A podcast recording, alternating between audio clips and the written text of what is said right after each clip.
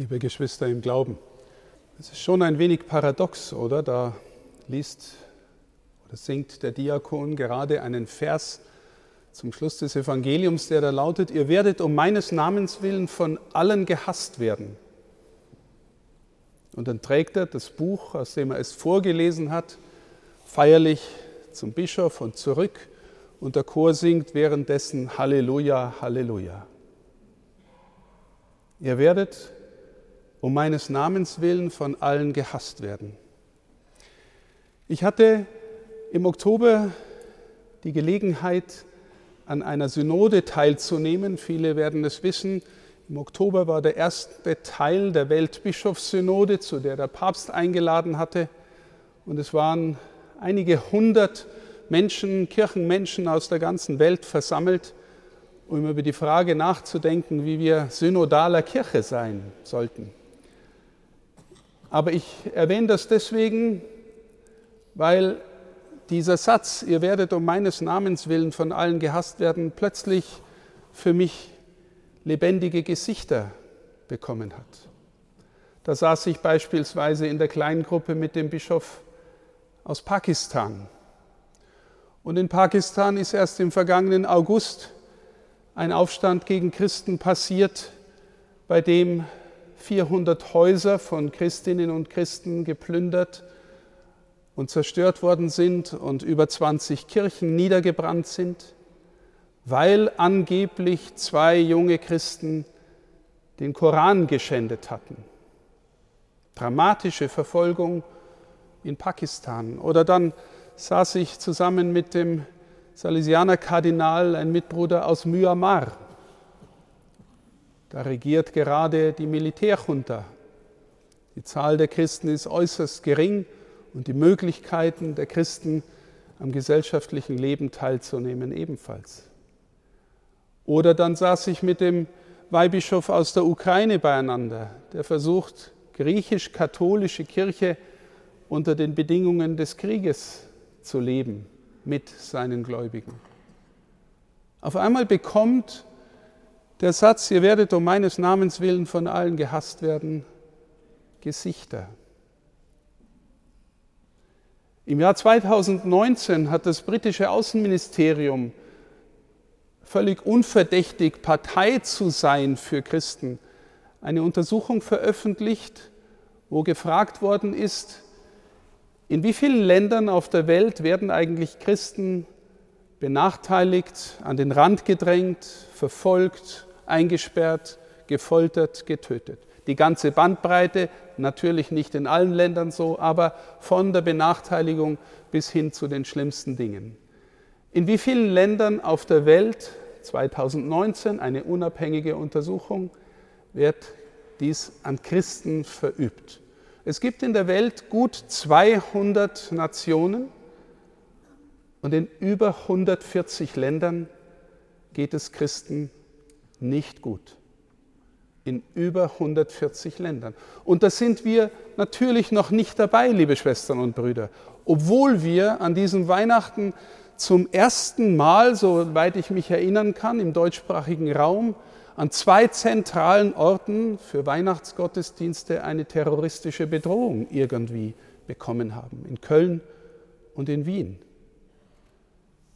Und obwohl in unserem Land, wenn sagen wir mal ein 15-jähriger Kerl immer noch ministriert, wenn er das in seiner Klasse sagt, sich wahrscheinlich einiges anhören muss.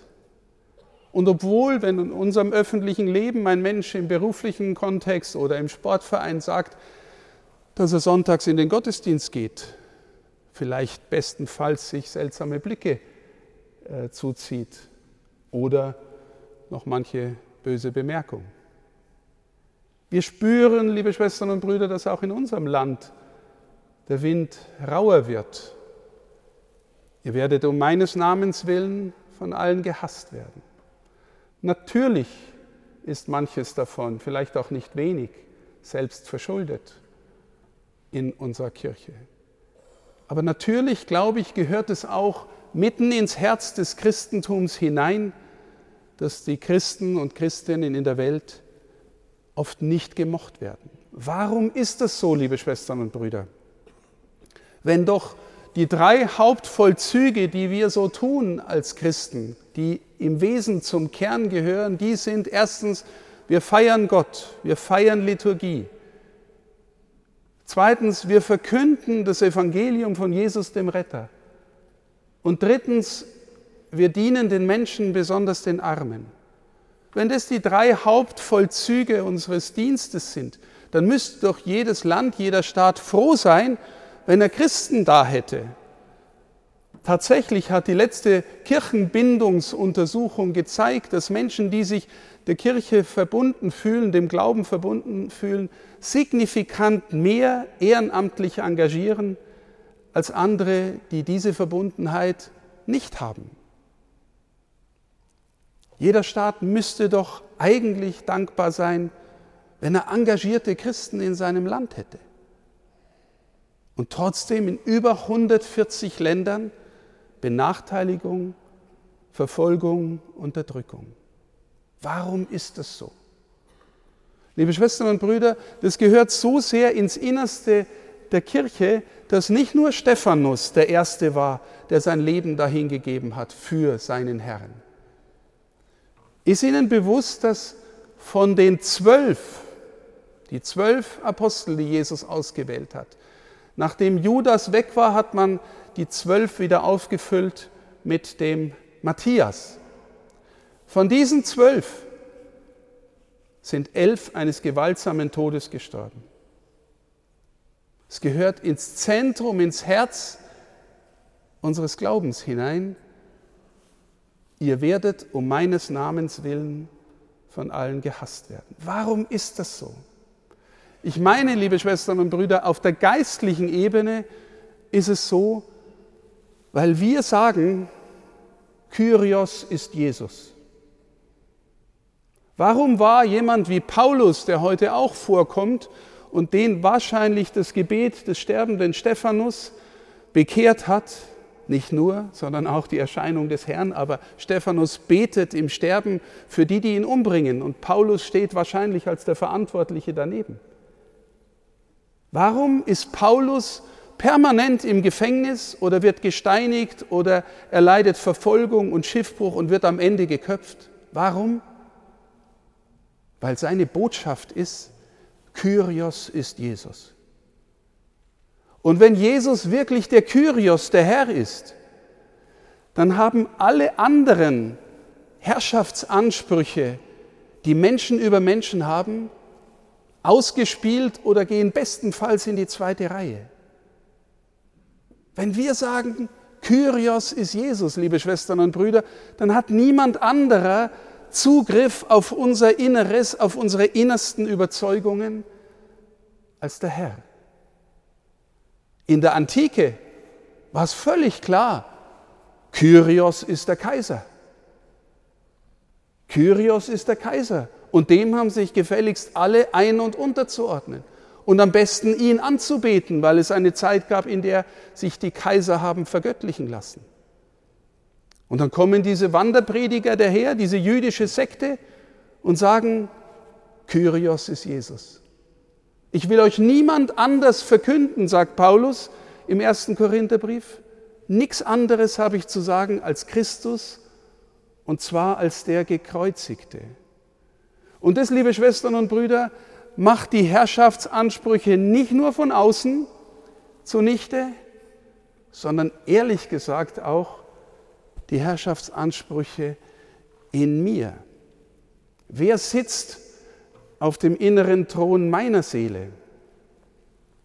Mein altes Ego, mein alter Adam, der am liebsten auch Herrschaft ausüben und am besten auch noch Anbetung haben wollte.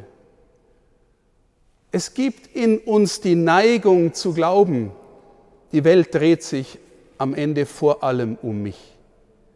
Was natürlich völliger Irrsinn ist, liebe Schwestern und Brüder. Die Welt dreht sich nicht um mich und die Botschaft Jesu heißt sogar, es geht in diesem Leben nicht zuerst um dich.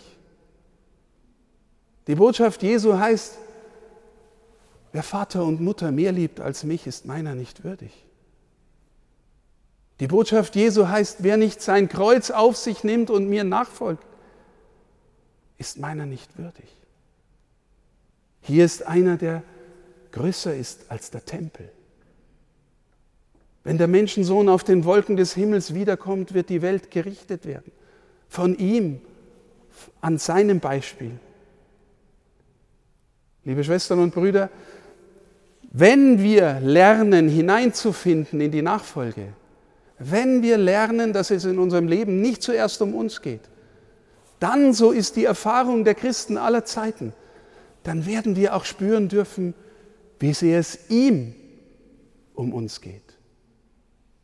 Wie sehr er uns beschenkt mit Tiefe, mit Freude, mit neuem Leben, mit der Gewissheit, dass alles das, was in diesem Leben so rau, so schmerzhaft, so tot, tödlich bedrohend daherkommt, nicht das letzte Wort hat.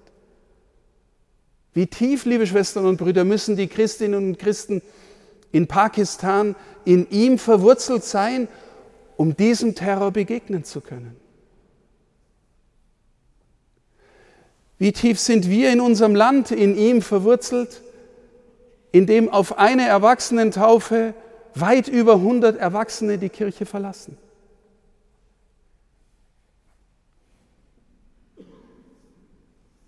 Liebe Schwestern und Brüder, ja, die Kirche steht wahrscheinlich im öffentlichen Image so schlecht da wie nie. Und trotzdem bin ich der Überzeugung, dass das, wovon ich zu reden versuche, das, woraus Stephanus gelebt hat und all die, die ihm nachgefolgt sind, nur in dieser Kirche zu finden ist.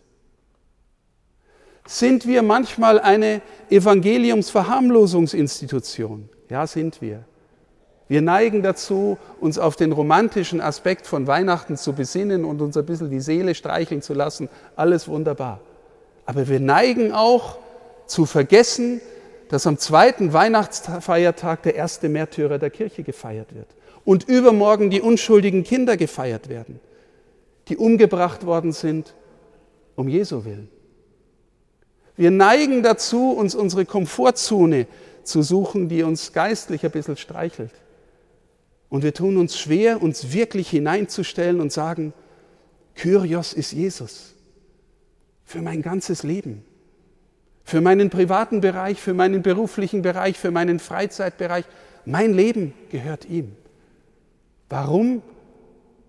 Weil ich glaube, dass er das Leben selber ist. Weil ich glaube, dass er der Einzige ist, der vom, Leben ins, vom Tod ins Leben, ins Leben führt, ins neue Leben führt. Es gibt niemanden, liebe Schwestern und Brüder, der vom Tod ins neue Leben führen kann. Niemanden. Außer ihm.